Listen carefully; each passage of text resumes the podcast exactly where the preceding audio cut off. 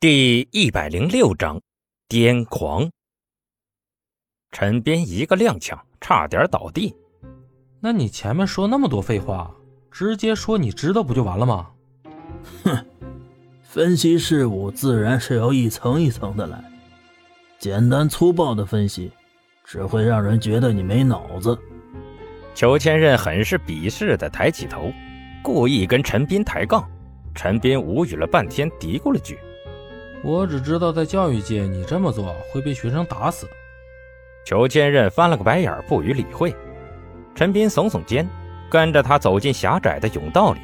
裘千仞敲了敲身边的塑料袋，饶有兴致地问：“你说姬胜大费周章，弄这么多门堵在这里，这里面的东西会是什么呢？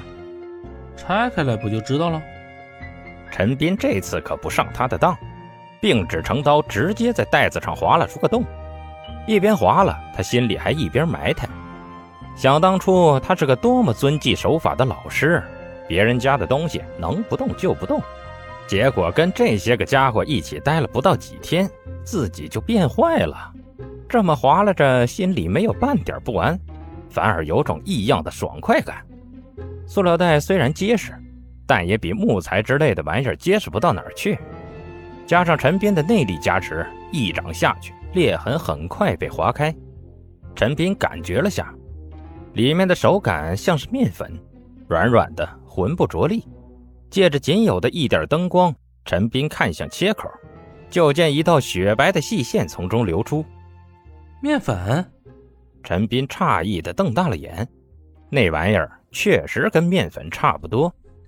不是面粉，裘千仞皱起眉头，手指捏了点粉末揉了揉，是白粉。毒品？姬胜还玩这个？陈斌诧异起来，他还嫌自己麻烦不够多是吧？这里都是这玩意儿的话，够他吃多少枪子了？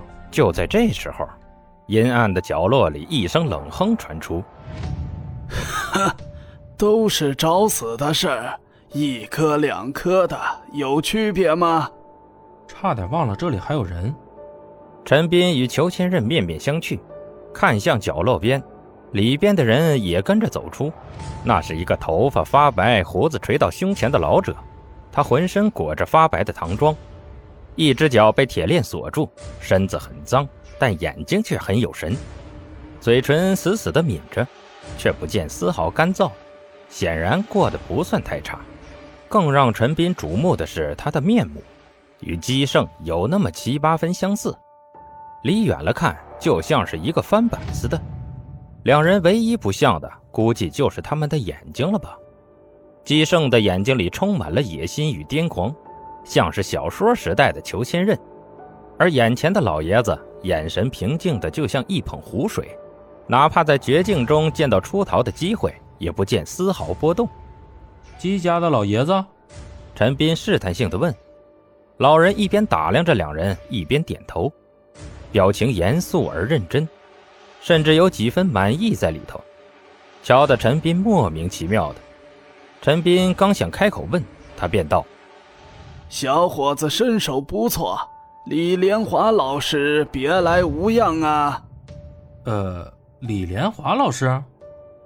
陈斌挠挠脸，“抱歉，不认识。”“嗯。”不是李老师派你们来的。老人眉头微皱，抚了抚胡子。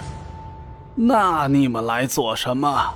难不成我儿子坏事做多了，终于有人来找他寻仇不成？陈斌点头道：“老实说，我们还真是来找姬胜麻烦的。我旁边这个想挖他墙角，我自己本身则想找出他为非作歹的证据。”嗯。还真是。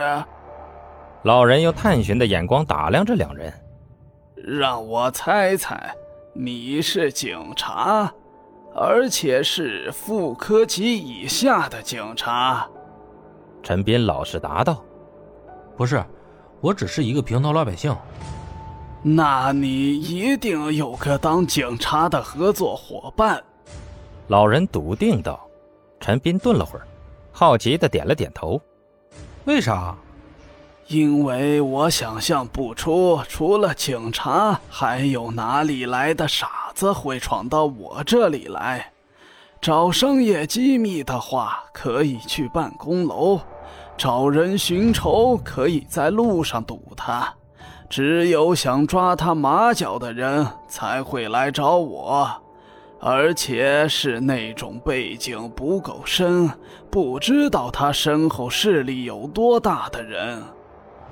老人咂咂嘴，原地坐下，摆出一副长篇大论的架势。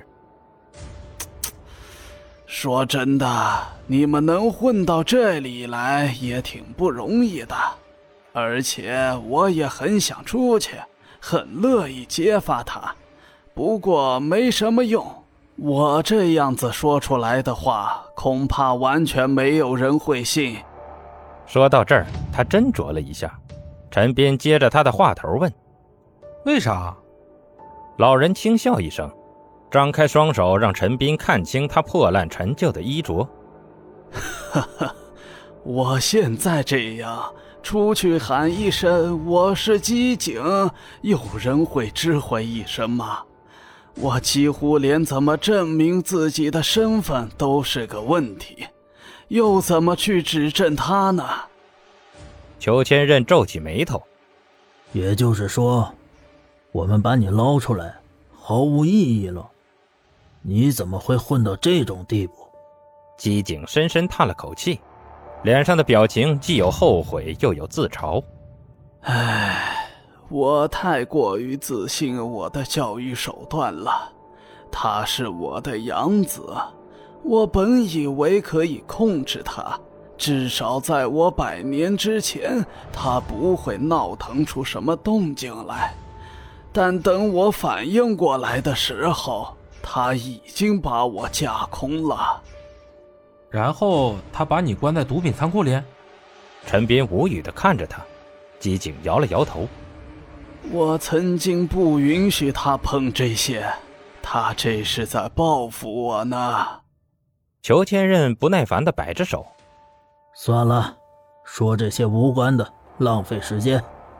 有这仓库毒品，算是意外之喜了。机警挑了挑眉头。意外之喜。你是说掰倒姬胜的事儿？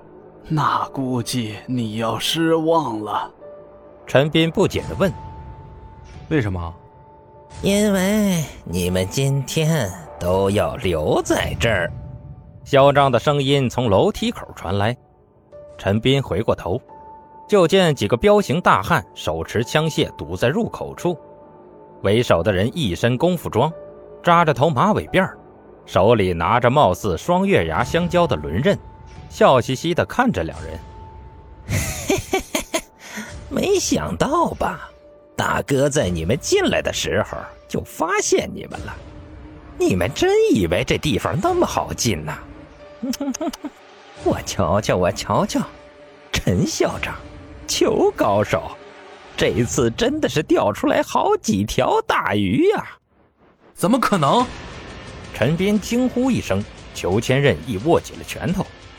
前者惊讶于姬胜的手段，后者不满于自己被耍了的现实。不过，他们的反应还都算是淡然的。